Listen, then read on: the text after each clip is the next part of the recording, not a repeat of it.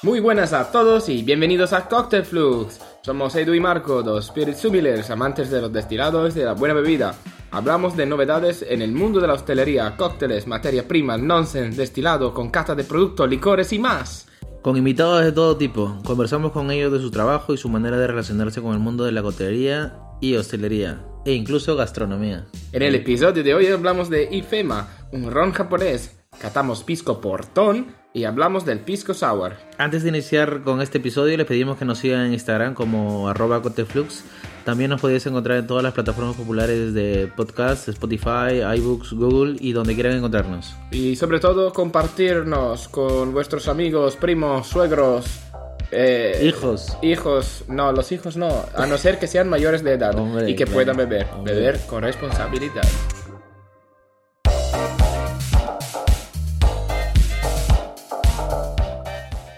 Bueno, empezamos hablando de, de la verdad. Hay que decir la verdad. ¿Cuál es la verdad, Marco? Estoy cansado de, de esconderme. Y, ¿Vas a salir del armario? del y hay, closet? hay que salir, hay Del que salir, hay que salir del closet y tenemos que contar una verdad que lamentablemente tenemos que contar. Ha, ha llegado el momento, ya Ah. no puedo quedármelo por mí mismo. Y bueno, la verdad es que a Edu de vez en cuando le gusta ponerse la ropa de su mujer y que yo de vez en cuando como césped ahí solito. La verdad es que mm, estamos grabando con una semana de antelación, pero eh, con el trabajo que tenemos, con los trabajos diferentes, eh, o sea que todo el mundo sabe cómo funciona la hostelería y estamos intentando mm, ser profesionales y que cada vez que salga un episodio sea constante todos los domingos, pero para hacer esto nos reservamos el wiggle room, nos reservamos un poco de, de espacio y para estar seguros que salga siempre, lo mejor que, que hemos pensado es esto, de hacer, de siempre tener un episodio listo, por lo cual ahora vamos a hablar de IFEMA, pero en realidad eh, nosotros acabamos de estar ahora mismo cuando grabamos, pero va a salir, es un poco complicado, pero yo creo que lo pillan. ¿A que sí, Edu? ¿Me he, me he explicado? ¿Me he liado? ¿Qué dices? Te has liado. Me he liado. Sí. Bueno, Un eh, poquito. Ok. Eh, lo hemos intentado explicarlo. O podríamos eh, decir que hace una hace un par de semanas hemos Hace estado semanas. en la No. feria Bueno, ya hemos hablado de la feria IFEMA que feria se IFEMA desarrolla. Sí, se desarrolla 17, 18, 19 y 20. de abril. Abril, sí. Y nada, con túneles de vino. De ¿Ya hecho, has visto lo que es un túnel, Marco? Que Sí, he visto. episodios de no anteriores. no había túnel, pero era un laberinto de vino más que otro. Vale. Y, ah, sí, no sé si han visto. eh, justo hemos subido cosas en Instagram, en, las en las historias. Catado buen vinos. Sí, unos vinos. Albariño, Moscatel, Pedro Jiménez, vino fino, vino oloroso. O sea, nos hemos palo cortado. Hemos, hemos ido más por lo de Jerez, por, eh, Sí. por tema de coctelería, o- o por supuesto. Pero mm, todo muy rico, la verdad. Y ya que estábamos allí, hemos visto algo muy chulo, muy, muy, muy, muy, muy chulo, que es un eh, ron japonés. Toma, ron japonés, lo he dicho. Ron japonés. sí. Eh, lo digo otra vez por si acaso no lo habéis pillado. Ron japonés. Eh, apuntarlo. Se llama Kiyomi. Kiyomi. Es un ron japonés Kiyomi por la importado por Hisumer y este es un, un ron japonés que viene destilado de Okinawa, Japón. Y lo estuvimos catando ahí, Marco. ¿Qué, no, qué, no, qué pudimos sacar conclusiones después de probar este Ron Sí. blanco. Estilo francés. estilo francés? Sí. Como nos comentaron. Sí, no sabemos. eh, no sabemos cómo ha sido destilado, pero yo creo que er- era un, era blended de columna y alambique. No era un pot still, seguro, y tampoco era de columna, porque llevaba una gran intensidad aromática, pero el cuerpo, le faltaba un poco de cuerpo, en mi opinión. En el sentido, em, el final, no el cuerpo. El cuerpo estaba bueno en boca, es- que se expande mucho el destilado, pero el final era un poco corto. Yo creo esto depende de, la columna más que del, del alambique. Sí, bueno, en su descripción ponen que está hecho en un alambique de columna. O sea, será una mezcla entre dos. Ah, como la de destila. Exacto. Ajá, sí, bueno, entonces sí, alambique y luego columna rectificadora. Pues has visto, lo he pillado, toma. Esto yo no lo sabía, ¿eh? Eh, Apuntarlo otra vez. Esto yo no lo sabía, ¿eh? Lo, lo he dicho así a, a nariz. Bueno, notas, notas de cata mm, a materia prima, fresco, herbal y hasta a mí ha venido aceituna, pero el colega aquí que más estudiado que yo dice eh, salmuera, ha dicho salmuera de aceituna, por lo cual perdona, pero Sí, venía notas, sí, venían así como notillas a salmuera de, de aceitunas, pimienta blanca. Al final siempre se, se volatilizaba muy rápido, se, sí, el paso por boca era muy efímero. Bastante. Pero me ha gustado mucho el olor, eh, sobre hasta pimiento, pimiento verde, mm, en general herbal y vegetal, casi más similar a una cachaza, diría yo, que hacía un, eh, un ron francés o agricole, en mi opinión, por, eh, por notas de cata, pero en boca no, no había nada de sal, salinidad, no me parecía nada de salinidad y apenas, apenas dulce como sabor, nada más que apuntar. eh, Sí, pero que estaba bien, o sea, no, no era como un, un destilado despuntado que se te iba por un lado las notas y nada, no era... No, no, muy bien elaborado, eso sí. O sea, nada cálido, nada punzante, volátil, pero no punzante. Ah, bueno, hay que decirlo, lo sentimos eh, Hisumer, pero los bartenders que estaban ahí detrás de la barra no tenían muy buena idea de, de lo que era el producto. Le fal- o sea, por lo visto estaban allí para servir cosas, pero hemos intentado preguntarle algo y no, no sabían, no sabían mucho de, de estos productos.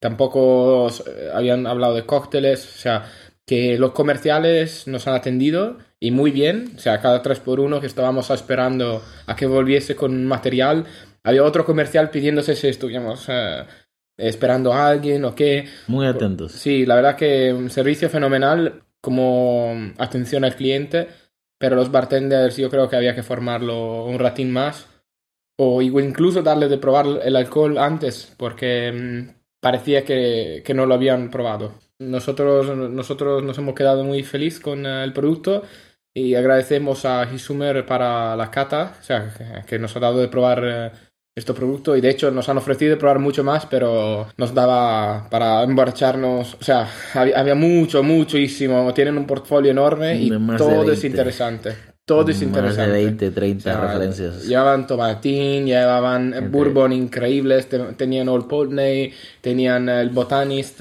Botánica, el Botanical, o sea, tenían... Brecon, hu- Hubiera probado todo Pink su portfolio. Royal.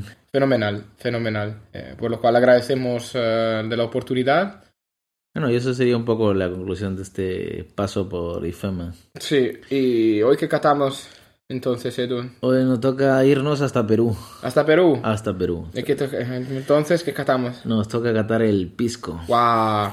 Por, por fin, ¿eh? O sea que pa- para un peruano, para ser peruano, has esperado mucho traerme pisco. Sí, hemos traído dos botellitas de pisco portón. Pero has traído lo bueno, ¿eh?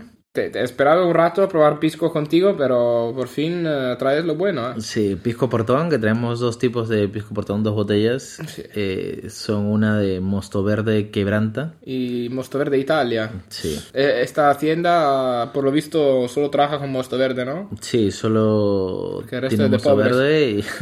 no, pero es uno de los buenos, uno de los mejores piscos que hay en, en Perú. The finest handcrafted pisco. aquí aquí en, en España lo puedes conseguir por 50 euros. Está, está bien, es un buen producto. Ahora lo cataremos. Lo curioso también de la etiqueta, bueno, la, la parte frontal que No tiene como una etiqueta. ventana. es una botella, es una botella muy chula, transparente, con una ventana estilo Grey Goose. Sí. También, ¿no? Ese- Lo, lo ves, ves a través de la ventana esta que hay en la parte frontal y ves la imagen de la hacienda que está por la parte final de la, de la botella. y hemos muy- comprobado, hemos comprobado que, que la hacienda es así. Sí, y ya le enseñé a Marco unos vídeos de la hacienda para que crea que es así. Ah, y de hecho, lo has mencionado, esto viene de Perú.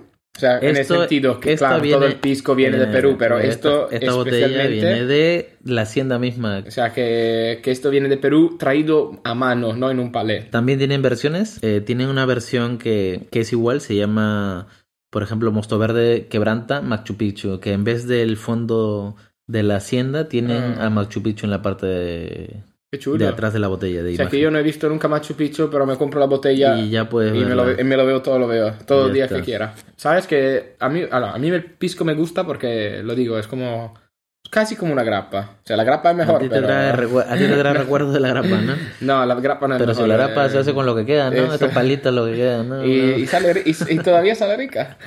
No, pero no, el pisco me gusta porque al final sí, me recuerda a grappa, destil- destilado de uva, me, me encanta y... yo- Vienen del mismo, vienen de, de la misma materia prima, o sea, salen Sí. de la misma materia prima y tal vez por eso te, te hace familiar el sabor. Sí, y además, eh, si esto me gusta, yo creo que me voy a comprar una botella de esto. 50 euros me lo gasto. Sobre todo si es un Mosto Verde Italia. Es que a mí el Mosto Verde Italia es mi, es mi variación es favorita. Sí, ¿es por Italia que por tu país o qué? Italia. No, ah, es, Tam- eh, también está- Mosto Verde Moscatel. Es que yo soy más de uva aromática, lo siento, ¿eh? Yo no los he probado todos, todos, pero me da que Mosto Verde Italia desde de momento siempre sigue lo, mi, el- mi favorito.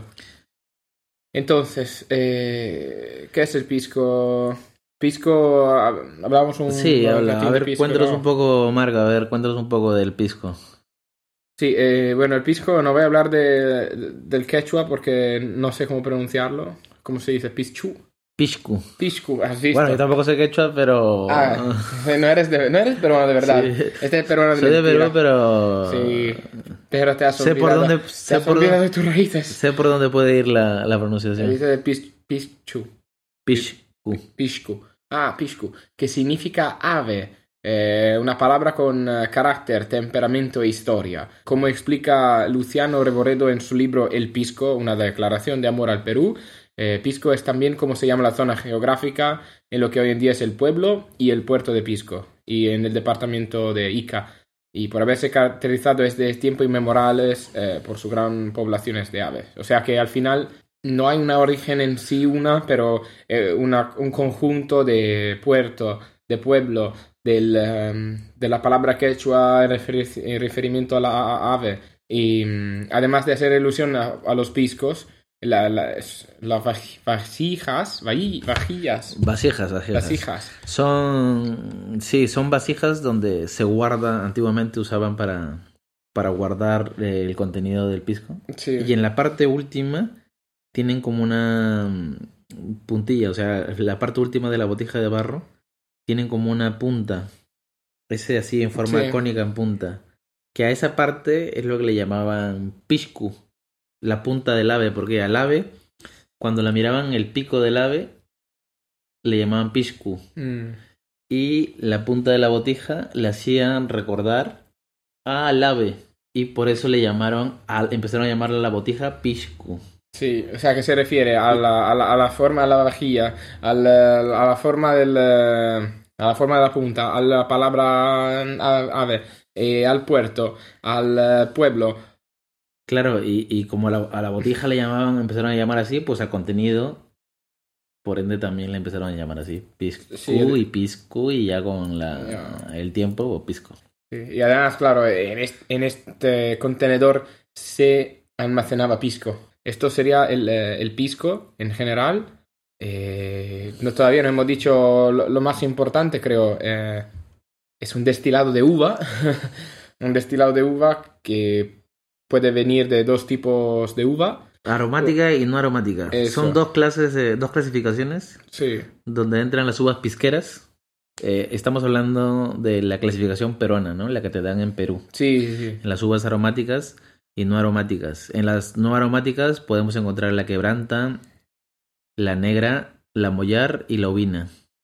Y en las aromáticas, pues la Italia, la moscatel, la albilla y la trontel. De hecho, hablamos de pisco peruano, hacemos una paréntesis, una de las miles paréntesis que vamos a hacer hoy, creo. Hablamos de pisco peruano sobre todo porque, mm, porque es de Perú, porque tiene botella de pisco Perú, de Perú, y, mm, pero también hay que decir hay pisco chileno y una Sí. historia detrás del, del pisco en Chile. Eh, luego historias y sobre quién lo ha inventado primero. Esto no, no lo vamos a meternos. No, porque... es, es mucha polémica, tampoco Sí. vamos a discutir de O sea, que, que ya se sabe, ya se sabe La- la, la- historia que dice, no Sí, vamos a pero- decirlo nosotros. Pero hacer como una como una acotación, decir la diferencia grandísima, solo por dar como una diferencia. Hay muchas diferencias entre pisco peruano y chileno, pero para como dar una diferencia así principal, es que al pisco peruano no se le agrega agua después de la destilación, no Sí, se le sí, rebaja sí. con agua. Y al pisco chileno sí usan. Además, el pisco peruano no se envejece para- El pisco peruano no se envejece. y las uvas son diferentes. Eh, o sea, La clasificación esta que Sí. existe de las uvas pisqueras de no aromáticas y aromáticas, pues es diferente. En, en Sí, Chile sí, no. que al no- final son dos productos diferentes, eh, los dos válidos, y aunque no, o sea, a, de- a- a pesar de quien lo haya inventado, eh, son dos productos muy buenos y, y merecen la pena de probarlos. Esto, sin duda alguna. He empezado todo por los conquistadores que llevaron eh, uva a Sudamérica. Y llevando uva a Sudamérica empezaron a cultivar. Porque claro, aquí en Europa tomaban vino. Sí, Y al llegar a Sudamérica se dieron cuenta de que no había uva para hacer vino, así que empezaron a llevar plantas para poder ahí cultivarlas. Sí, y sobre todo que las variedades de pisco de, de la uva pisqueras eh, vienen de las cepas de uva europea al final, pero a pesar de los años han evolucionado tanto que ahora son cosas distintas, Diferentes, aunque sí. vengan de la misma familia de uva, de, de la moscatel, por ejemplo, que haya muchas variedades, han, ido evolucionando en el curso de los años y ahora... mm, son Sí, han evolucionado por el clima, el ambiente, los suelos. Sí, sí, la genética hace su curso. Uva moscatel y variedades, eh, y solo blanca. Se usa solo uva blanca para, para hacer eh, pisco. Se usan aproximadamente 9 kilos de uva para un litro de pisco. La fermentación está entre los 12 y los 14 días, con maceración de orujos parcial o completa durante unos días eh, para dar más sabor al, eh, destilado. Los orujos son la parte sólida de la uva, o sea, todo lo que no es mosto, por lo cual semilla, piel, raspón, todo eso eh, pertenece al grupo orujo. Y mm, ya que estamos hablando de pisco mosto verde, es un pisco que, Edu, ¿qué es el pisco mosto verde? Cuéntanos. Sí, el pisco mosto verde podemos definirlo como es un pisco obtenido de la destilación de mostos frescos de uva con fermentación interrumpida. Esa sería como la descripción fácil y rápida para entenderlas de, de un mosto verde. Y además, eh, pisco es un, bueno, es un aguardiente hecho del mosto, eh, aunque, mm, mm, o sea, los orujos se quitan antes de la fermentación, por lo cual te dejan un poco, pero no.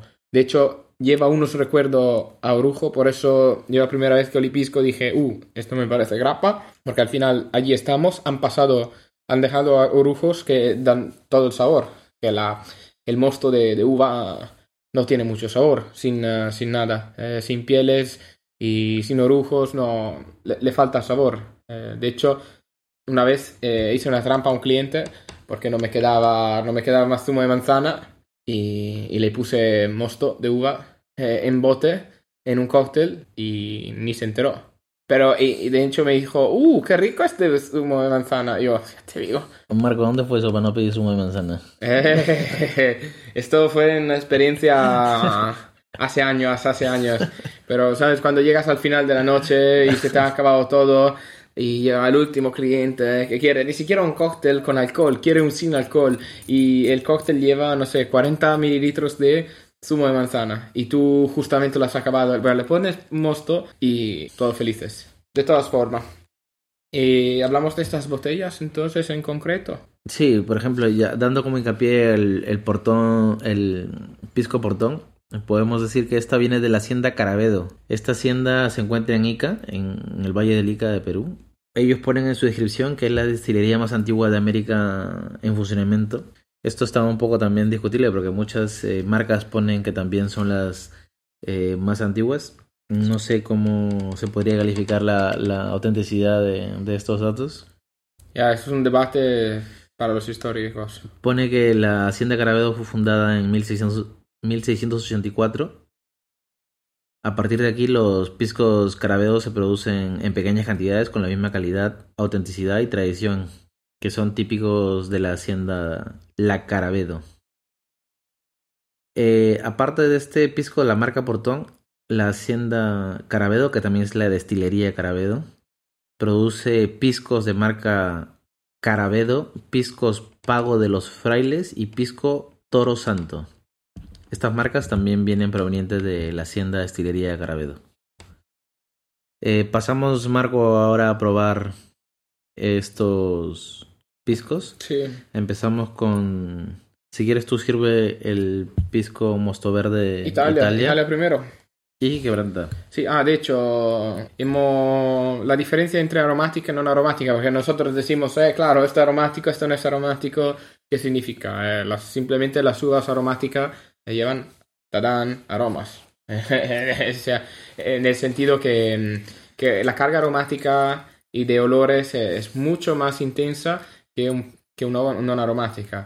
Y mm, de categoría, espera que abro la botella. Ah, A ti te falta ir al gimnasio, chaval. Sí, sí, te sudan las manos, es eso. Ostras, pero esta está clavada, ¿eh? Ah. Me, me da que nos catamos el Y- quebranta. y eso Me que da viene- que nos catamos y- este quebranta, tío. Y eso que vienes tú del gimnasio.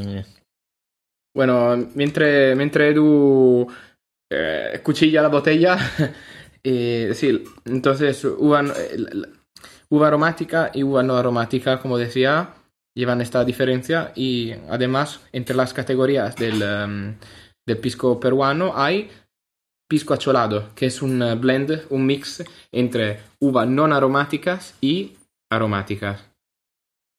Nuestro- nuestros héroes consiguieron, consiguieron abrir esta botella. O sea, tienes suerte que voy al gimnasio, chaval. Si no, te quedabas a seco hoy. A ver, vamos a. A ver. Y mm, nada, lo del, em, lo del acholado, como decía, eh, es que mm, cada, cada, cada hacienda tiene sus mezclas, suele, suele ser diferente. Y, mm, y para los cócteles, bueno, luego hablamos del pisco de cócteles. Nada, eh, con- empezamos con eh, el Italia, muy alcohólico. Hay que dejarlo, yo creo que hay que dejarlo reposar un ratín. Hay mucho alcohol y poco aroma. Sí. Ok, ya está saliendo, ya está yendo evol- evolucionando. Los alcoholes más volátiles se evaporan Empezamos con el Italia. y nos dejan, nos dejan más aromas. ¿A que sí, no? Antes me olía solo alcohol, pero ahora ya viene la parte verde, Sí. del mosto verde. Sí, balsámico, ya notas a menta, Sí, viene como herbales. salvia, her- herbal. herbales. por supuesto, uva, materia prima. Materia prima se mantiene. Eso es lo primero que va a salir. Sí, Balsámico, todo lo que has dicho antes, la Sí. menta, hinojo. muy afrutado. Al final eh, también, sea, en- el olor es muy rico. Eh, ahora me viene fruta tropical. Como dirías tú, piña, no, maracuya. me viene algo de Mm, mango, eh. mango verde, diría yo, casi. No, a mí no me llega esta nota que dices tú. A mí- Mango a verde. mí me, lo, lo herbal me lo... Es lo que me acapara más las notas. Sí. Vamos a probar en boca. No lo hemos dicho antes, este tiene 43 grados Mm, y se nota en boca la carga alcohólica. sí. Muy potente. Se nota más la menta en boca, además de la materia prima. Astringente, astringente por la Sí. carga alcohólica. Mm, Se nota la materia prima, mantiene la materia prima. Fresco, sigue muy fresco en boca. Fresco, muy balsámico, fresco. Mm, buen cuerpo. Tiene persistencia en boca, o sea, se mantiene bien. También podría decir como untuoso, se mantiene mucho. Para no ser envejecido, sí, tiene... Aquí suenan alarmes, de- reventan puertas. Eh, sí, notas muy herbales. Césped recién cortado.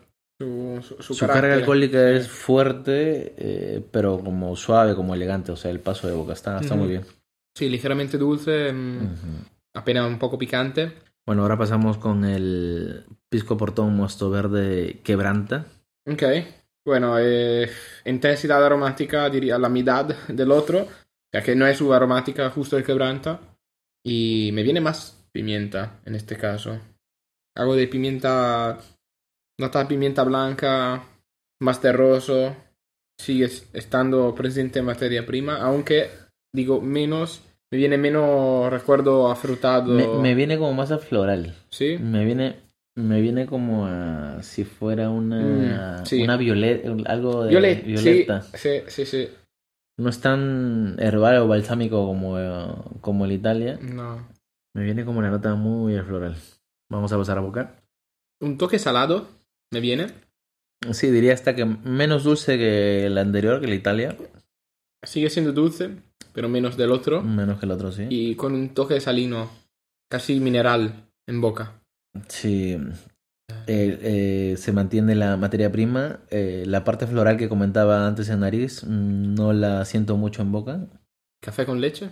¿Sabes que será porque acabo de tomarme un café con leche hace no hace muchísimo, pero me recuerda algo de mm, en el fondo el retronasal como Ah, pero le voy a dar otro para. Ah, Dale otro. Aunque tú tomas el café negro, ¿qué sabes tú de cómo sabe el café con leche? ah? Será porque me he dejado influenciar, pero No sé si te vienen esas notas de, de cacao.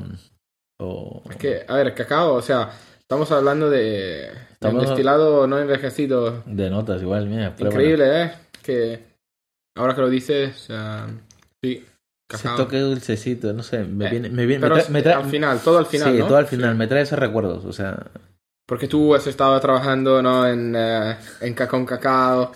Estuve trabajando en No, toda no, la- no, no todos los campos, ¿no? Todos los campos. He ido- he ido de visita. He ido campesino, el bartender, el jefe de bar, lo todo. No, he estado. Te faltó. He estado en. ¿Qué me faltó? Ah, el dentista, sí, sí. De verdad. Para cualquier, para cualquier eh, trabajo de dentista también eh, contactarnos porque tenemos, tenemos cubierto también ese lado del, del negocio. Que, no, no, no, que, pero sí me trae esa nota, ese recuerdo, ¿sabes? Del cacao recién extraído de la, de la mazorca o como, como se llama. Sí, bueno, la verdad es que mm, muy interesantes estos dos piscos y muy complejos. Eh, no- nos hemos, hemos tirado un poco de tiempo, igual demasiado, pero mm, creo que merecía la pena. Sí, eh, normalmente eso- estos piscos son usados, que ahora pasaremos con la receta de, en el pisco sour, que es el, El clásico, cóctel sí. bandera de Perú.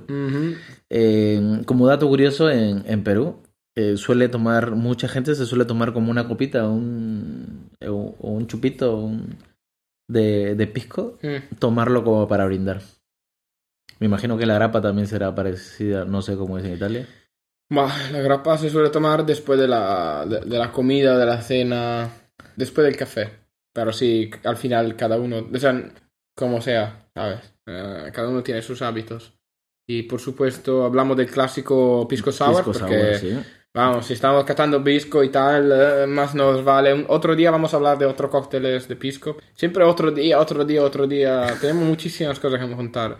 Bueno, Marco, sí. cuéntanos, cuéntanos un poco la historia de Muy, muy brevemente, muy, res- muy, muy resumido. Eh, las primeras referencias documentales, el Pisco Sour, eh, aparecen en 1920-1921 en un artículo de Luis Alberto Sánchez. El artículo es titulado, esto lo tienes que decirlo tú porque me parto, yo no puedo decirlo, el, el título es de lo guachafo a lo criollo. y narra las tertulias del limeño José Julián Pérez, quien toma un licor blanquecino preparado por un bartender del bar de Bosa de propiedad de Mr. Morris, y que después de ver uno tras otro varios pisco sours, exclamó triunfante, La guachafería, lo criollo. pero lo ha, lo ha exclamado, más exclamación. La guachafería, lo criollo. Y mm, por ello, punto, por estas cosas de estos artículos, eh, algunos aseguran que la botella, eh, que la bebida fue la creación de Victor Morris, emigrado estadounidense de Utah, llegado a Perú en el 1903, conocido como El Gringo y propietario de este lugar, el Bar Morris. El gringo se suele decir a todas las personas que vienen de, Ya, ya, ya. de América y le llaman El gringo. Sí, pero sobre todo este, ¿no? En el 1903 ha llegado, emigrado, que se, se, había cansado de, de, de América, no sé. Le gustaba más el latino. Y Bueno, pero esta es la historia como más real que se puede sacar. Bueno, ¿no? la que está historia, escrita, la que es más contada. la que es más conocida y se dice que lo inventó un día mm, después de haber acabado el whisky para hacer whisky sours. O sea, mu- muy sencillo. Oh, se ha acabado el whisky sours. Ah, bueno, Bueno, le echamos pisco a ver qué tal. Oh, Así- mira, qué chulo. Así de fácil, ¿no?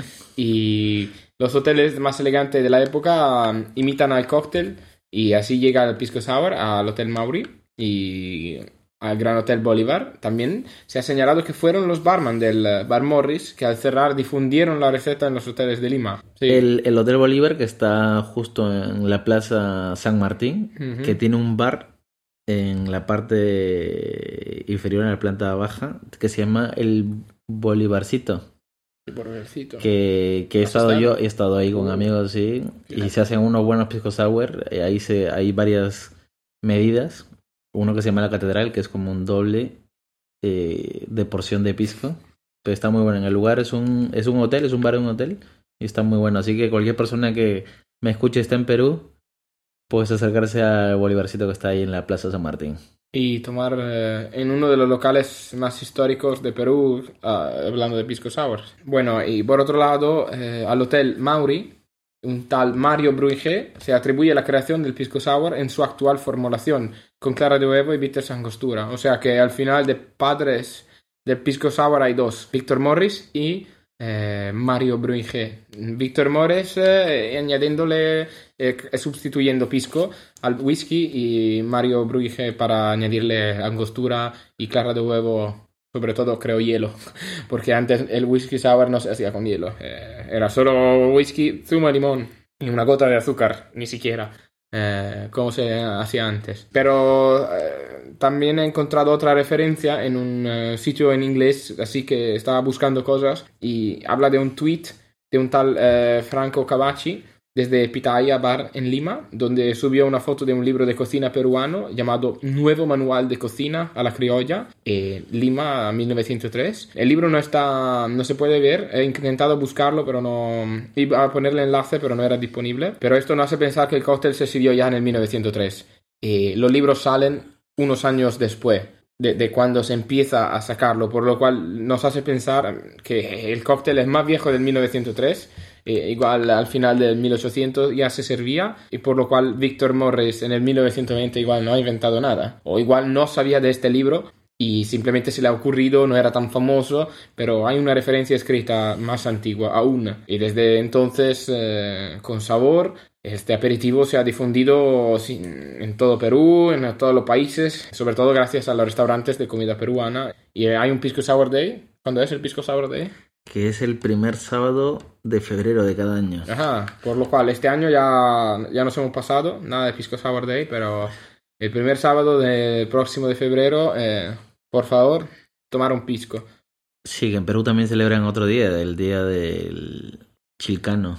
Chilcano es otro Sí. pisco, otro cóctel de a base de pisco, chilcano de pisco. Está Sí. muy bueno también. Eso ya hablaremos a ver si nos te da tiempo de hablar de otra. Ahora, ginger, es con ginger ale y, Sí, lleva con ginger ale, zumo de limón, zumo de lima, en Sí. este caso, y, eh, simple syrup y angostura. eh, y nada, la receta, ya que estamos, damos la receta oficial de la IVA, que serían 60 mililitros de pisco, 30 de eh, zumo de limón y 20 de sirope simple y, y eh, clara de huevo. Además, ¿con qué pisco usamos? eh, Sí, el pisco, que- lo, como lo comentábamos antes, el pisco como la receta oficial está hecho con pisco quebranta. Sí, Es la receta oficial en la que dan, la que da para preparar este cóctel. sí, pero ¿por qué se hace con quebranta? Por los aromas que tiene, por la fuerza que tiene el pisco quebranta, la característica principal, ¿no? Que te da esa fuerza para el cóctel. Sí, al final, eh, aunque los, eh, los piscos aromáticos sean muy ricos, eh, el zumo de limón se va a comer todo. O sea, todas estas notas eh, en nariz delicadas de, de fruta, de, de herb- herbal, como acabamos de, de decir eh, sobre este mos- mosto verde Italia, se perderían en, un, en un pisco sour. Por lo cual se suele usar el quebranta, aunque también el acholado se usa y yo creo que prefiero con acholado mi pisco sour. Va a depender también mucho de gustos. Y también de la mezcla del acholado. Eh, otra cosa, recordatorio, podéis hacer vuestro propio acholado eh, cogiendo una botella de quebranta y una botella de, de uva aromática, lo que sea, hacer vuestra mezcla. O sea que vuestro bar puede tener su propio pisco acholado, eh, como, como, como os guste, como, como, como lo entienden para usarlo. eh. Ya que estamos, Sí, me gustaría compartir con todos vosotros, los que nos escucháis, eh, la receta Zamboni. Zamboni. Zamboni. Zamboni. Ah, en italiano, Zamboni. Hombre, O sea, es peruano, pero pronunciado como italiano. es peruano, pero me parece que tiene Italiano. mucho de italiano esto. Sí, es como... eh, voy a dar la receta y ya ustedes más o menos escuchan a qué les hace recordar este... Es una parte de pisco, en este caso pisco portón mosto verde quebranta, una parte de vermut rosso y una parte de campari. Esta es una variación directa del cóctel, el famoso cóctel clásico Negroni, Mm, cambiando el gin por eh, pisco. Eso es, la preparación es fácil, servir en directo en un vaso old fashion con hielo, con hielo roca, aromatizar y decorar con una piel de naranja. Y así de fácil tenemos el Zamboni. Zamboni, a veces que se dice Zamboni. Y bueno, también Pisco Sour eh, es un cóctel, eh, bueno, no lo hemos dicho, pero yo suelo hacer dry shake primero Dry para, mon- para sí, montar la clara sí. y luego... eh, y luego darle con hielo, pero hay gente que hace el contrario, o sea, primero da el shake y luego le quita el hielo y sigue batiendo. He visto en mi experiencia no se emulsiona tan bien como, como hacer primero shake se- seco, dry shake y luego echarle hielo. Yo pienso que beberlo o hacerlo de la forma que quieran, pero beber pisco. ¿Has visto? Ese Claro. eslogan. Ah, wow, wow, empujando el producto nacional, ¿eh? Marca Perú. Eso, y nada, no, sentimos que, mm, que no hablamos de chileno, pero es otro mundo y habrá que, que dedicar otra, este- otro episodio entero porque mm, es muy, muy- o sea, es otro país, otro, otra manera de hacerlo y, y nada. Ha llegado, lamentablemente ha llegado el momento más triste, se acaba el episodio mejor de la semana, nos despedimos. Recordamos nuevamente de seguirnos en Instagram, arroba cocktailflux. Vamos a estrenar un episodio cada semana, decirnos en los comentarios si os gustaría que tratáramos un tema en particular o si tenéis algunas sugerencias. Nos podéis encontrar en todas las plataformas populares de podcast, dejarnos una puntuación donde se pueda y, otra vez, compartirnos con todo el mundo, por favor. Eh, si os gusta nuestro podcast, compartirnos con eh, vuestros amigos, parientas y Vecinos. padres, vecinos. Que os gusten los vecinos, que no os gusten los vecinos. Vuestro-. Vuestros amigos, vuestros enemigos, eh, todos se merecen de escuchar nuestro podcast. Y nada, un saludo desde Edu. Pues muchas gracias por escucharnos y hasta luego. Y os digo, see you later.